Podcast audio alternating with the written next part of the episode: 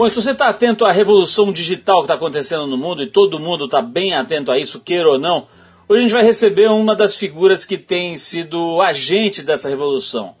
O nosso convidado de hoje se chama Maurício Cid. Para quem não conhece o Cid, ele é dono de um dos blogs mais acessados do Brasil. O blog se chama Não Salvo. Para você ter uma ideia do sucesso do moleque, aí vão alguns números. Ele tem uma média de meio milhão de page views diários, mais de 380 mil seguidores no Twitter e mais de um milhão de fãs no Facebook. Além desses números pujantes, o que mais impressiona é a capacidade do Cid de mobilizar toda essa, essa gente, essa galera aí para as mais diversas, criativas, engraçadas e às vezes até malucas pegadinhas na internet. Ele vem aqui para contar um pouco sobre esses trotes virtuais, mas vai falar também sobre os empregos bizarros que ele já teve, sobre o começo dele na internet, o mercado online brasileiro, sobre o pai dele, sobre televisão e mais um monte de coisa bem engraçada e bem interessante aqui nessa conversa com o Maurício Cid, do blog Não Salvo, aqui no Trip FM. Bom, vamos abrir o programa para esquentar aqui com a Gloria Jones, a versão original gravada por ela em 64, da faixa Tainted Love, música que ficou bem famosa na versão de 81 da banda Soft Cell. A gente vai de Gloria Jones com Tainted Love especialmente dedicada à nossa querida Cleusa Carvalho, que acompanha o programa já há bastante tempo Tá sempre atenta, Cleusa Carvalho, um beijão para você. A gente vai então de Gloria Jones com Tented Love e na volta Maurício Cid do Não Salvo aqui no Trip FM.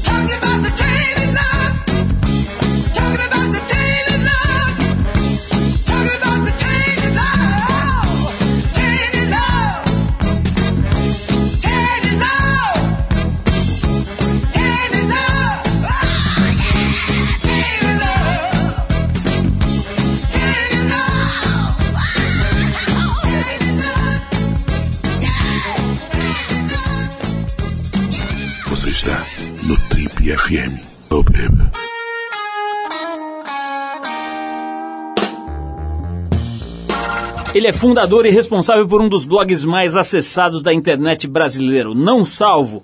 Nascido na belíssima cidade de Santos, litoral paulista, ele sempre se interessou por tecnologia e fez o curso de técnico em informática no Senai e se formou na FATEC em administração no curso Informática com ênfase em gestão de negócios. Sua atuação como curador e produtor de conteúdo na internet começa no vovô das redes sociais, o Orkut, onde ele chegou a criar mais de mil comunidades antes de ser literalmente expulso da rede.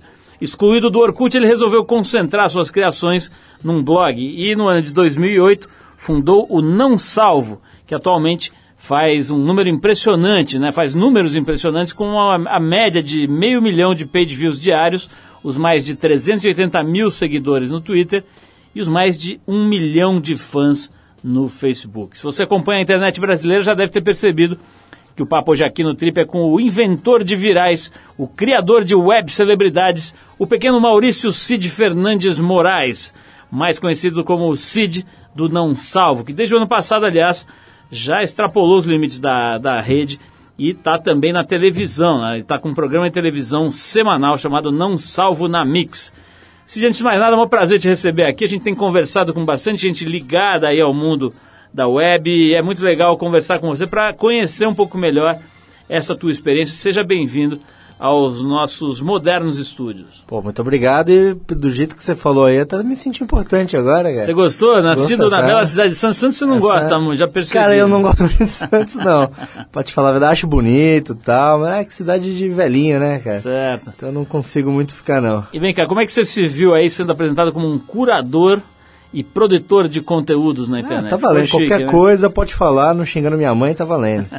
Olha só, cara, deixa eu te perguntar uma coisa. Esse, essa história de, enfim, de gostar, tem esse, termo cunhado aí por publicitários, eu acho, que é o nativo digital, né? O fulano que já veio do berço conectado, ligado e tal. Vocês se consideram um cara meio é, enfim, que já veio para o mundo ligado, assim, nesse tipo de, de Cara, atividade? Para falar a verdade, não muito, porque é, é, eu comecei a ter uma a, a, ter computador, a ter internet em 97. Então já existiam algumas coisas anteriores a isso, né?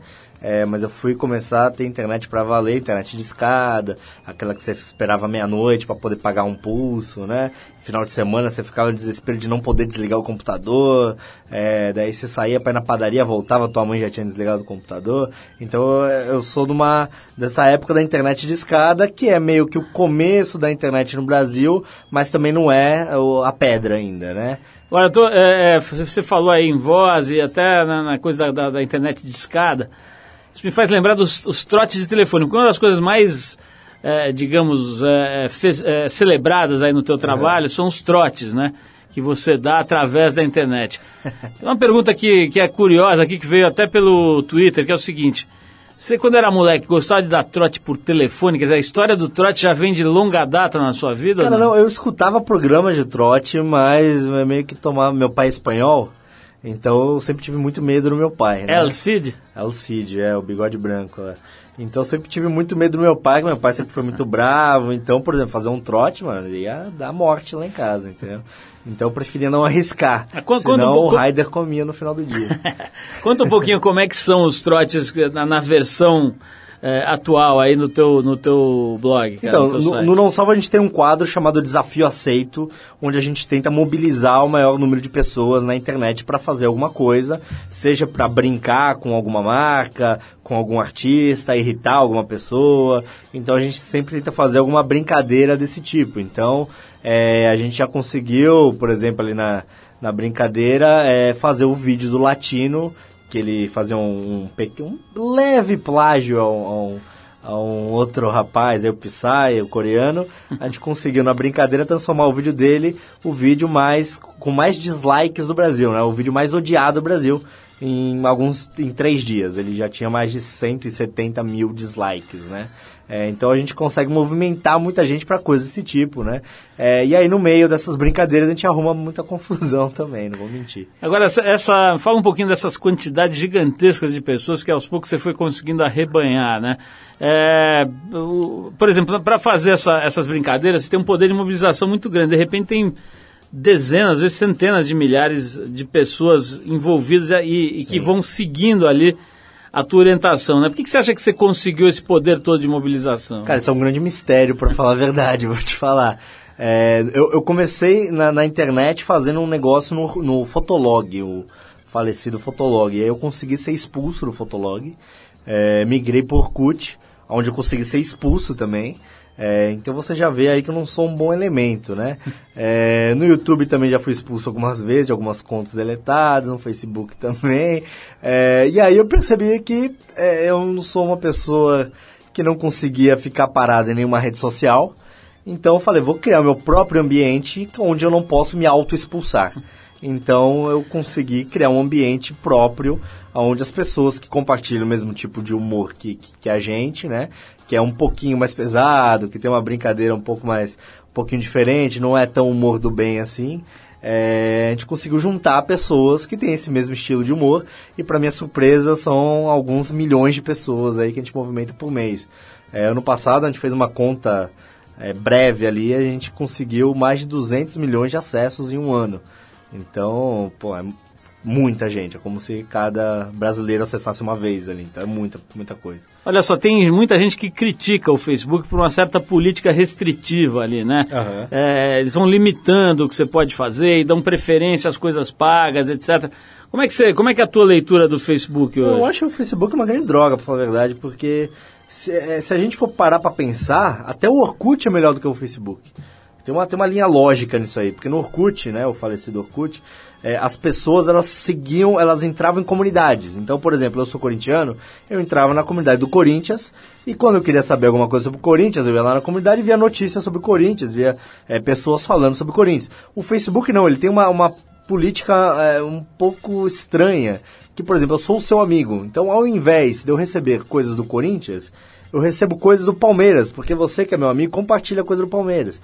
Então, é, você acaba recebendo coisas, gostos dos seus amigos que não necessariamente têm os mesmos gostos que você. Então, eu acho que o, o Facebook ele tem essa é, essa, essa linha um pouco errada, né? É, de, a pessoa não vai atrás do conteúdo, o conteúdo vem até ela. E às vezes o conteúdo que vem até ela não é exatamente o que ela quer. É, então o Facebook é meio esquisito já, já aí.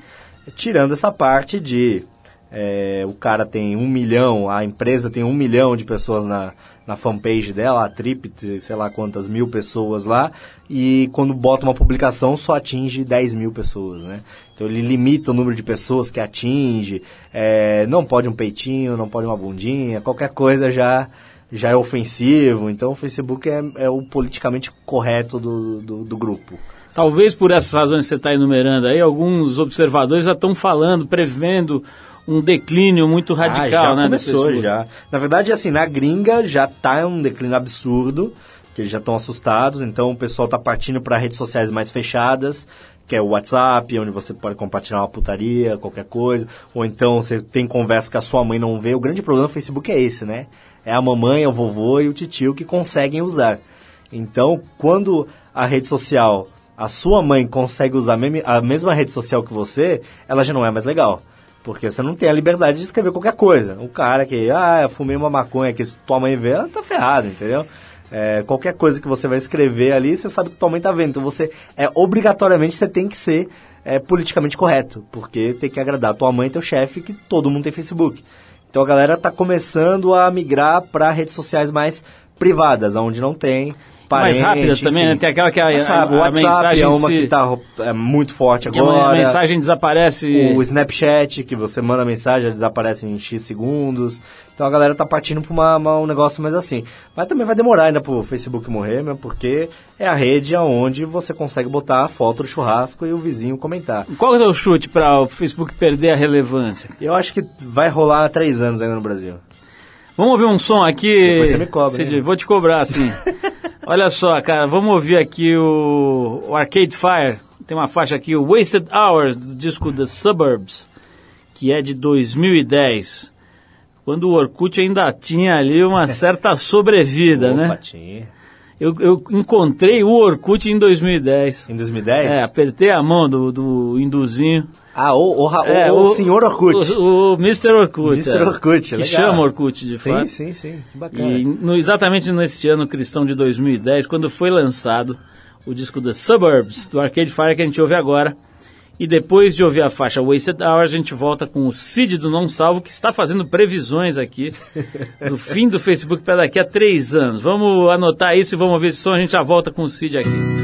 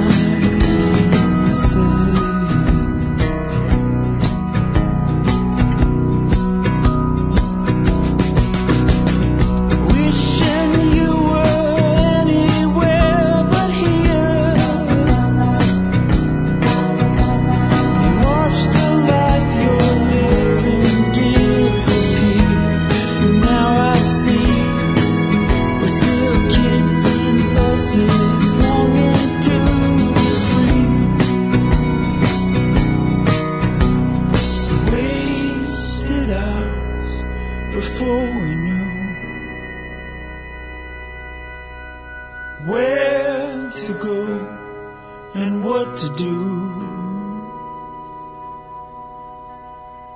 Wasted hours that you make new and turn into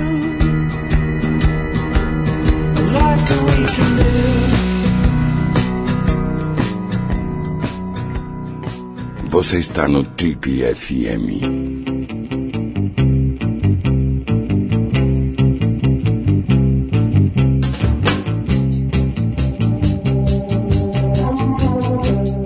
Legal, pessoal, estamos de volta aqui com o Trip FM, programa de rádio da revista Trip. Hoje a gente está conversando aqui com o Maurício Cid, este jovem de 28 anos que tem uma cambada de seguidores gigantesca e tem mobilizado muita gente, feito muita coisa divertida e muita coisa que faz pensar.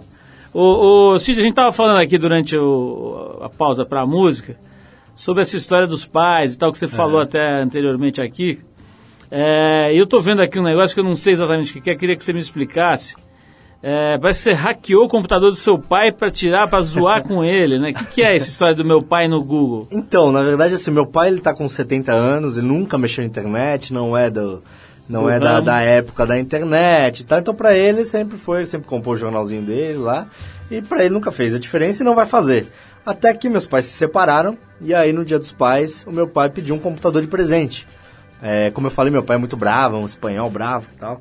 E desde pequeno sempre sofri bullying do meu próprio pai, o que é muito bom, na verdade, né? Que forma o caráter, eu sou a favor do bullying, inclusive. Acho que forma o caráter da pessoa. E aí sempre sofri um bullying, então eu falei, essa oportunidade é me vingar do meu pai. Né? Porque eu tô jogando meu território, que é a internet, meu território. Então aqui eu que mando. Então o que, que eu fiz? Eu dei um computador para ele, um computador meu antigo, dei para ele de presente, só que na hora que eu dei o computador antes, eu instalei um programa de acesso remoto. Esse programa, o que, que ele faz? Ele vê tudo o que meu pai está fazendo, ele manda para mim. Qualquer coisa que ele estiver acessando, eu consigo ver na hora exata o que, que ele, se ele entrar num pornô gay lá, eu vou estar vendo, entendeu? Então qualquer coisa que meu pai estiver fazendo, eu consigo ver. É, e ao mesmo tempo, eu botei como página inicial para ele, né, expliquei, ó, clicou na raposinha aqui, que é o Firefox, vai abrir a internet, né? É meio assim a explicação básica. né? Aham. Clicou na raposa, vai abrir a internet. E aí a página inicial, eu criei um Twitter para ele e falei, ó, esse aqui é o Google, né? Meu pai não sabe o que é Twitter, o que é Google mesmo. Falei, esse aqui é o Google. Então, quando você tiver qualquer dúvida, qualquer coisa que você que- queira perguntar pra internet, você digita aqui que a internet vai te responder. Né? Então, na verdade, ele acha que está usando o Google, mas ele está usando o Twitter. Então, ele já tem mais de 40 mil seguidores no Twitter. e aí ele pergunta coisas do tipo: é, pavão tem fêmea? Que são perguntas importantes, né?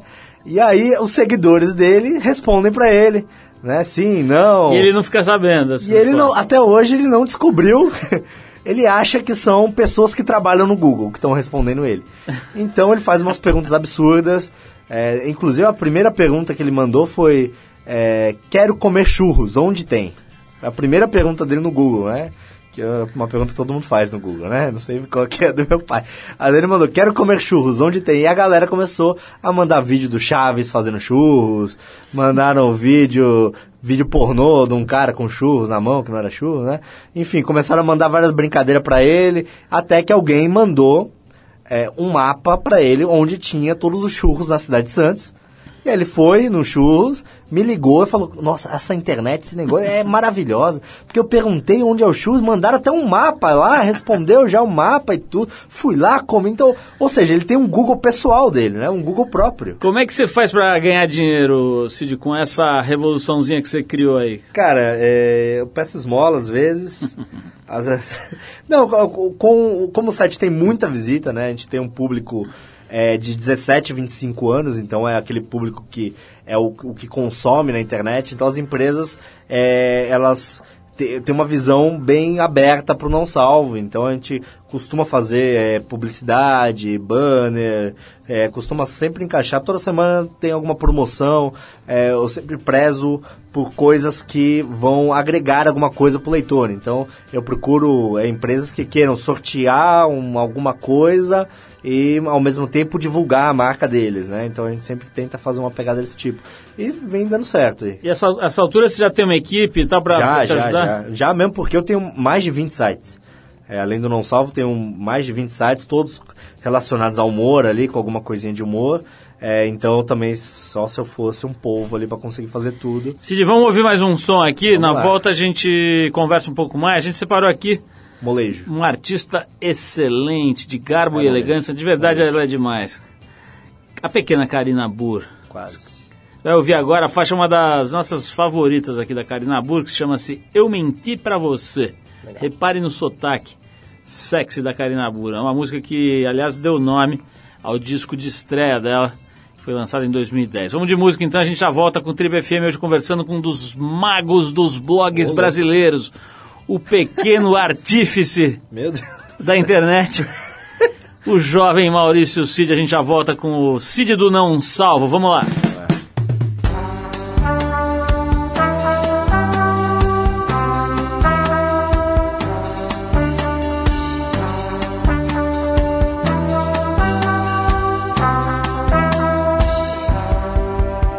Eu sou uma pessoa má. Você. Eu sou uma pessoa má. Eu menti pra você. Você não podia esperar ouvir uma mentira de mim. Que pena eu não sou o que você quer de mim. Eu sou uma pessoa má. Eu sou uma pessoa má. Eu menti pra você. Você não podia esperar ouvir uma mentira de mim. Que pena eu não sou o que você quer de mim. Se você tiver que escolher entre você e o seu amor, você escolhe quem? Você escolhe quem? Se você tiver que escolher entre você e o seu amor, your love, your love, your love. Talvez o tempo possa me livrar da culpa, que eu não sei se vem de mim ou da cruz de Jesus. Mas eu tenho ainda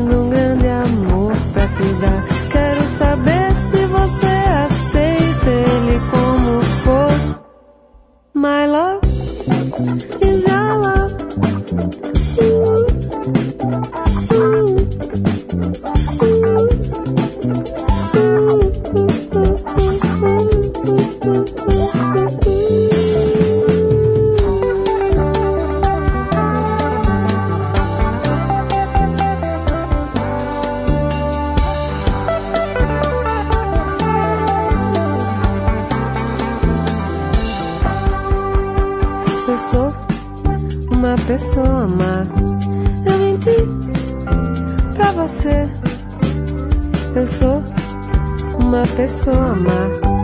Eu menti pra você. Você não podia esperar ouvir uma mentira de mim. Que pena eu não sou o que você quer de mim. Se você tiver que escolher entre você e o seu amor, você escolhe quem? Você escolhe quem? Se você tiver que escolher entre você e o seu amor, your love, your love, your love.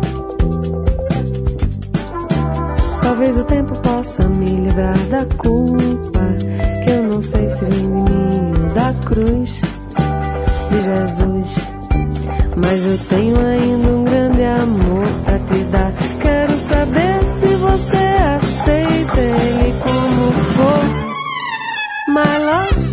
is your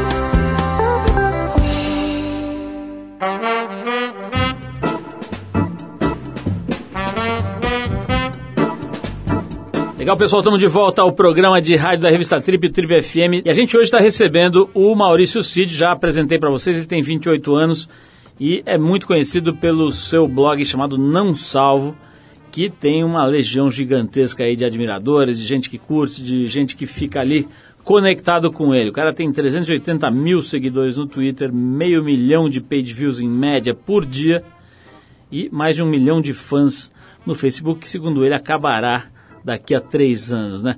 O, o Cid, é, eu mencionei que a gente, que a gente entrevistou o, Ian, lá do Sim. Porta dos Fundos semana passada, e num momentinho assim, meu passado me condena, ele falou que antes de fazer o Porta dos Fundos, dirigir os vídeos e tal, ele trabalhou, entre outras coisas, como editor de vídeos de onanismo que eram produzidos para um cliente na Alemanha, um ou vários clientes na Alemanha, Bacana. que encomendavam vídeos de homens se masturbando. Veja que coisa linda. Algo interessante aí. E nós aqui fizemos a nossa pesquisa e descobrimos que você teve atividades ligadas ao ramo, vamos dizer, do cinema adulto. Ah, Você fala assim, parece que eu sou ator pornô, cara.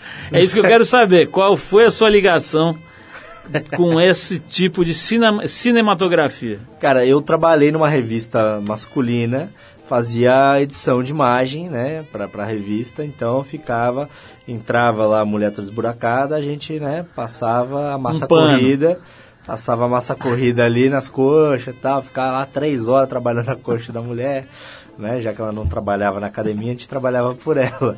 Então ficava ali na revista fazendo é, esse, esse é, tratamento de imagem mesmo, de, de imagem de pornô.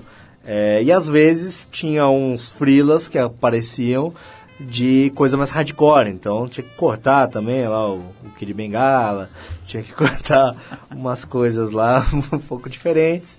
É, enfim, deu, deu uma experiência boa de Photoshop aí. Mas eu tive alguns trabalhos estranhos, pra falar a verdade, não só isso. Eu já trabalhei, por exemplo, num necrotério.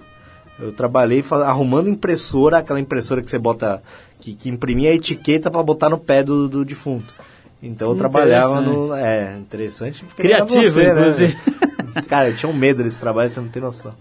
Agora me diz uma coisa, você acha que, que eu, eu fiz essa mesma pergunta para o Ian, queria repetir ela para você. Você acha que as empresas estão entendendo melhor esse tipo de ambiente, né, cara? O que você criou ali é um ambiente editorial que é completamente livre por conta da, da enfim, da liberdade da, da, da internet, mas a empresa tem lá todas as suas travas, né? Eles Sim. estão conseguindo conversar com isso? Cara, é- ainda é muito complicado porque ainda falta morrer uma geração de pessoas que são os donos da empresa. Então, assim que morrer essa geração, né, que são os grandes magnatas aí, aí talvez dá uma melhorada, né? O filho do cara já tem a cabeça mais aberta, não sei, talvez. Mas tem muito cara que tem a cabeça aberta, entende a internet. Vou dar um exemplo aqui, é, que, como eu disse, a gente brinca às vezes com marcas, enfim, pega no pé de uma galera. E um leitor me deu uma dica, falou que, ó, no site... Pode falar, não tem- acho que não tem problema, porque eles, eles gostam do, do caso aí. É, falou, ó, no site da Axe, tá tendo uma, tá- tava rolando uma propaganda na época, que as anjas do Axe caíam do céu, não sei se você lembra, caiu umas, uma- uns anjos, né, do sexo feminino, caíam do céu, iam atrás de um cara que passou desodorante, não sei o quê. E aí fizeram uma votação no site deles, é, para qual cidade, qual seria a próxima cidade onde iriam gravar as anjas do Axe caindo do céu. É, eles queriam saber qual seria a cidade. Um leitor me avisou que tinha um problema nessa votação, que qualquer, qualquer pessoa podia votar várias vezes, seguidas, não, não tinha restrição. Eu pensei, pô, eu votando 10 vezes, não faço muito estrago. Mas uma audiência de meio milhão que a gente tem por dia, se cada um votar 10 vezes, vai dar um estrago mais, ou menos, né? Pedi para os leitores votarem na cidade de Pintópolis, que é uma cidade é, no interior de Minas Gerais. E aí eles votaram, em 4 minutos, Pintópolis foi de 0% para 94% dos votos. É, e aí eu fico imaginando a galera no escritório do Axie falando, mano, a gente vai ter que gravar em Pintópolis. Imagina isso. Que, que coisa louca. E aí ligaram na minha casa, né? Ah, é o Cid? Falei, opa, sou eu. Aqui é da Axie. Eu, "É, "Ah, não sou eu não. Falei, vou me ferrar aqui. Então, é ou não é tal? Daí, Não, sou eu. Então, a gente queria agradecer, porque a gente, tá, a gente tem 200 participações por dia no, na nossa enquete e hoje a gente já teve mais de 20 mil participações. Então, a gente queria agradecer pela divulgação espontânea e gostaríamos de anunciar um banner no nosso alvo. Ou seja, uma brincadeira que a gente fez para sacanear mesmo a marca. Os caras tiveram a mente aberta o suficiente para entender a brincadeira e fizeram um banner, enfim. Agora, algum gerente de marketing terminou em Pintópolis, né? Alguém, Depois da- alguém, alguém visitou Pintópolis depois, né? Vamos falar um pouquinho do, da- do lado complicado dessas brincadeiras, né? Que são os processos. O pessoal do Porta dos Fundos, por exemplo, está lidando com uma, alguns, uma carga né? pesada agora, lá do Marco Feliciano, uma representação por conta do vídeo deles no Natal. Sim, sim. Vamos falar disso, mas antes vou tocar mais uma música aqui, Cid. Agora é molejo. Agora é molejo, cara. O molejo que vem da Jamaica. Quase. Vamos de Bob Marley, o pequeno Robert Boa. Nesta Marley, com a clássica Waiting in Vain, lançada em 77, naquele disco Exodus. Vamos de Bob Marley, na sequência a gente volta para saber como está o departamento jurídico do Ixi. pequeno Maurício Cid. Vamos lá.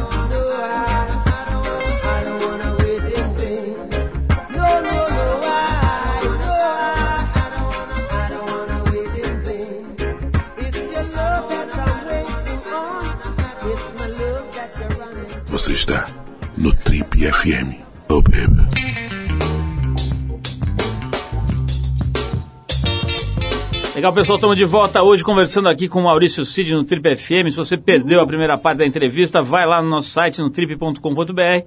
A gente não tem tantos seguidores e tanta audiência quanto o Cid, mas tá. A gente dá nossos tapas por aí. Ah, tá bom. Então vai lá, pega o nosso, o nosso. Entra no nosso site, você vai ter uma sessão lá toda dedicada a oferecer gratuitamente todo esse conteúdo. São vários anos aí. Hoje tem o quê? Uns 12, 13 anos? Ale? Que já mostra que. Uns 13 anos de conteúdo, de programas semanais disponíveis de graça. Já mostra que a quem quiser uma baixar. cabeça aberta pra internet, já que eu fico muito feliz. Nosso conteúdo está disponível de graça desde 1996. Olha só, cara, não tinha nem, eu não tinha nem computador. Você não tinha nem nascido. É, quase. Cid, voltando para o bloco anterior, cara, tava per- perguntando para você, deixei no ar essa pergunta, dos problemas, né, cara, de, de processo e tal. Quer dizer, a lei não sabe muito bem como lidar, né? Assim, o sistema não sabe muito bem como lidar com essa liberdade gigantesca. Tem um lado maravilhoso, tem um lado meio esquisito também, né? Permite, enfim, que, que o ser humano expõe o seu lado mais tosco também, né? Sim, o, sim. o- aliás, o Kibi Louco lá do, do Porto dos Fundos falou pra gente aqui uma coisa divertida na, na- e interessante na entrevista que ele deu para a revista Trip. Ele disse que, os, o- por exemplo, os fóruns de internet, né, aqueles campos para comentários nos sites de notícias e tal, ele disse que são a cloaca, acho que era, não, a caixa de gordura da humanidade, né?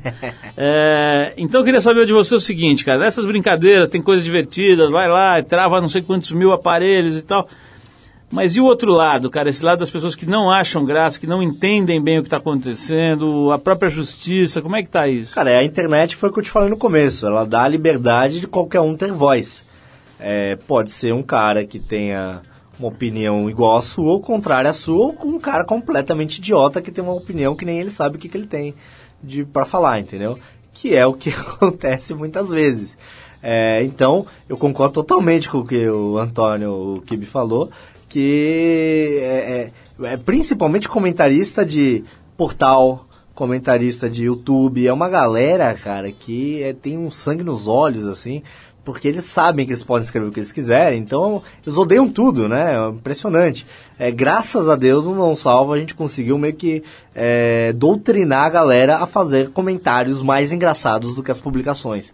Então, assim, eu levanto a mão pro céu aí, porque os meus leitores têm uma. Con conseguem ser muito mais engraçado do que eu. Demoro uma hora para escrever um puta texto. O primeiro comentário é uma sacada muito mais genial do que tudo que eu escrevi, sempre. 100% das vezes.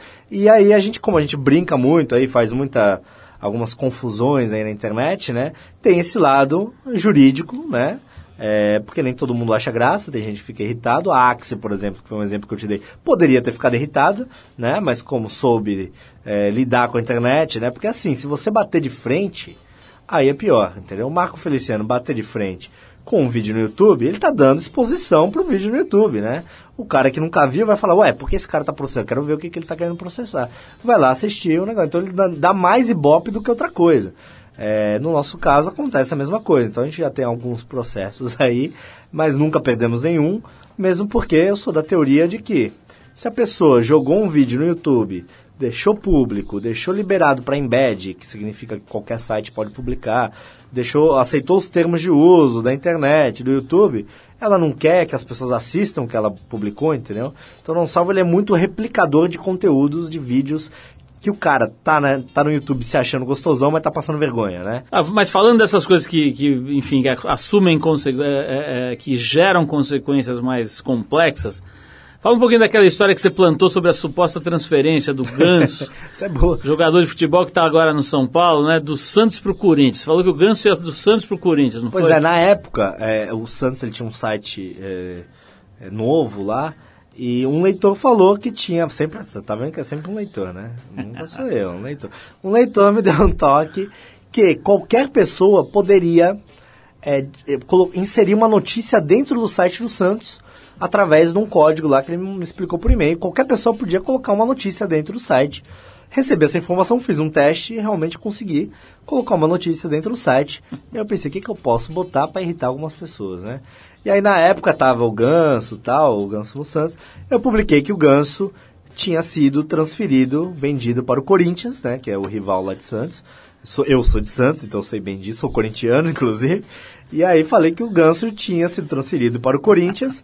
É, E aí a pessoa que entrava no site oficial do Santos via essa notícia e, pô, não vai acreditar, tá no site oficial, né? Então publiquei, mandei um tweet, né? Falei, olha só, o Ganso foi pro Corinthians. E fui tomar um leitinho com o Todd lá na cozinha, voltei 40 minutos depois ali. Quando eu vi, já estava estabelecido o caos. É, a ESPN já estava comunicando a transferência, a Band estava comunicando, a Sport TV estava comunicando que o Ganso tinha ido pro Corinthians, o Neto lá na Band já estava, eu sabia, eu tinha falado, eu já tinha falado, que não sei o que, já estava falando umas bobagens lá.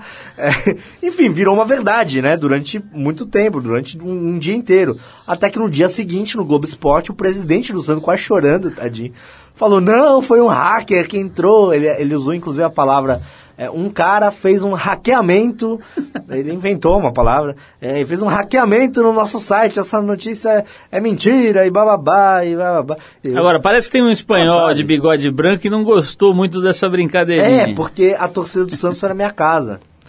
É, a torcida jovem bateu lá em casa, meu pai atendeu e falou, ó, acho que é para você, não é pra mim não.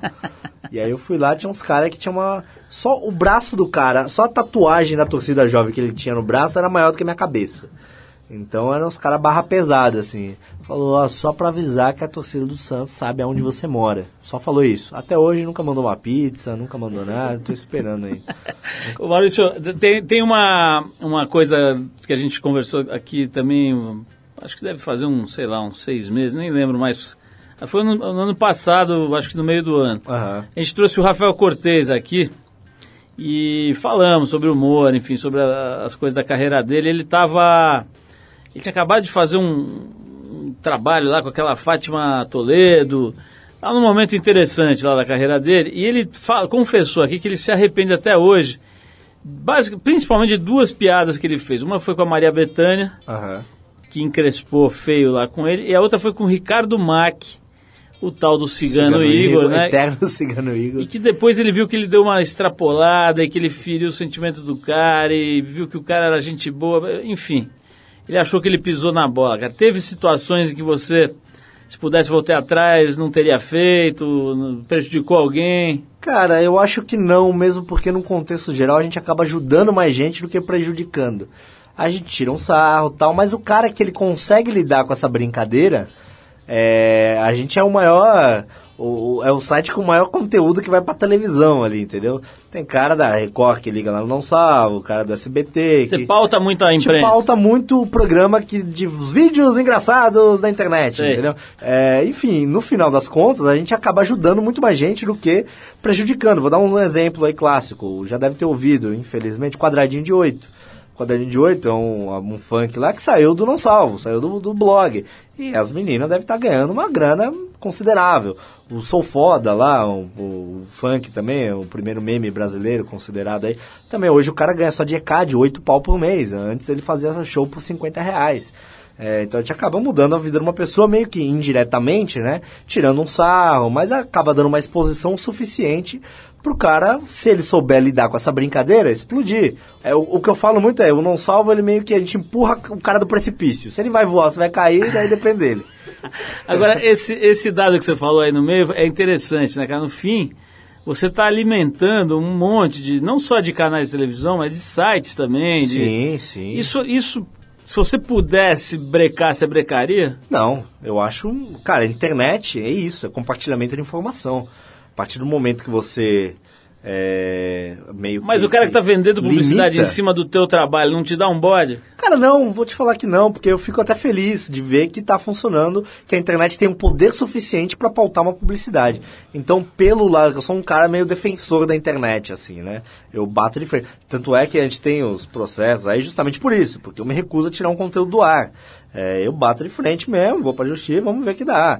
Eu não tiro nada do ar. Se eu escrevi, tá escrito. Acabou. Cid, pra gente terminar aqui, cara, tem uma, uma coisa que é quase paradoxal, né? Você com toda essa audiência que você foi amealhando aí, construindo na, na web, de repente você vai pra televisão, televisão entre aspas convencional, né? Sim.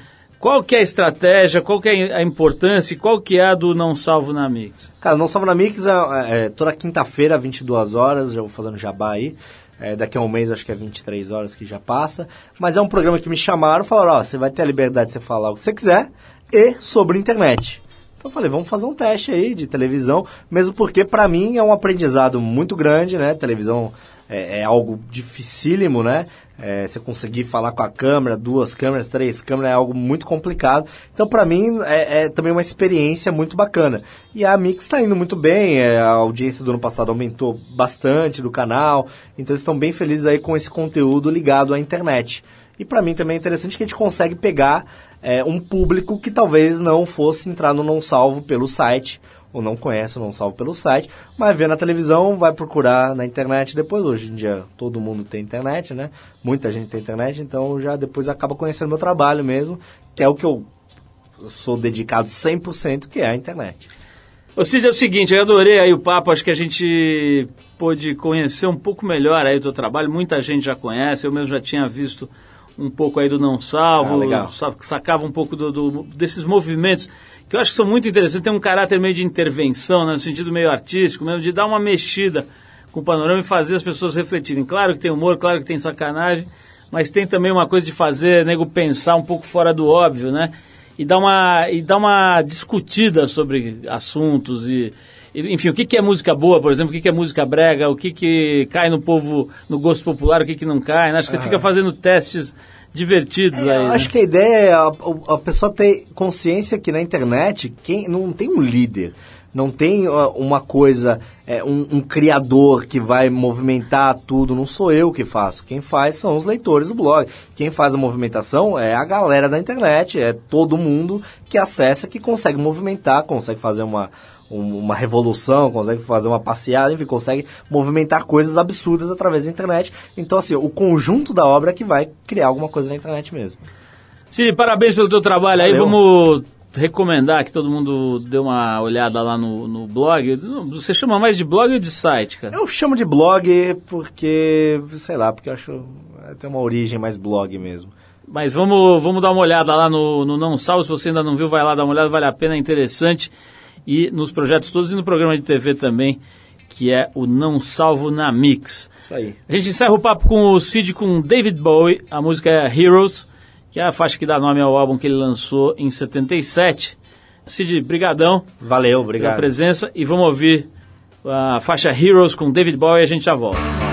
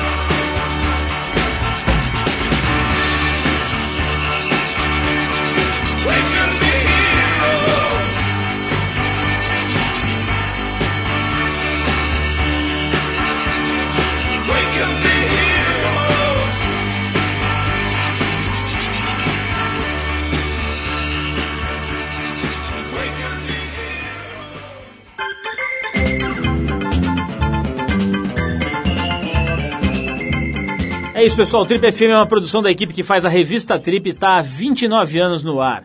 Apresentação Paulo Lima, produção e edição Alexandre Potashev. Para falar com a gente, você pode escrever para rádio@trip.com.br ou então pode nos adicionar no Twitter. A gente está lá no tripfm. Para quem perdeu o programa de hoje, quer escutar de novo ou quer conhecer melhor o nosso trabalho, acesse o trip.com.br. Lá você vai encontrar um arquivo com centenas de entrevistas feitas por aqui nos últimos 13 anos. E você pode baixar essas entrevistas para escutar a hora que quiser e onde quiser. Você também pode acessar esse arquivo pelo aplicativo da Trip para o iPhone. É só procurar lá na Apple Store, que ele é gratuito. Na semana que vem a gente volta nesse mesmo horário com mais um Trip FM. Um abração e até a próxima!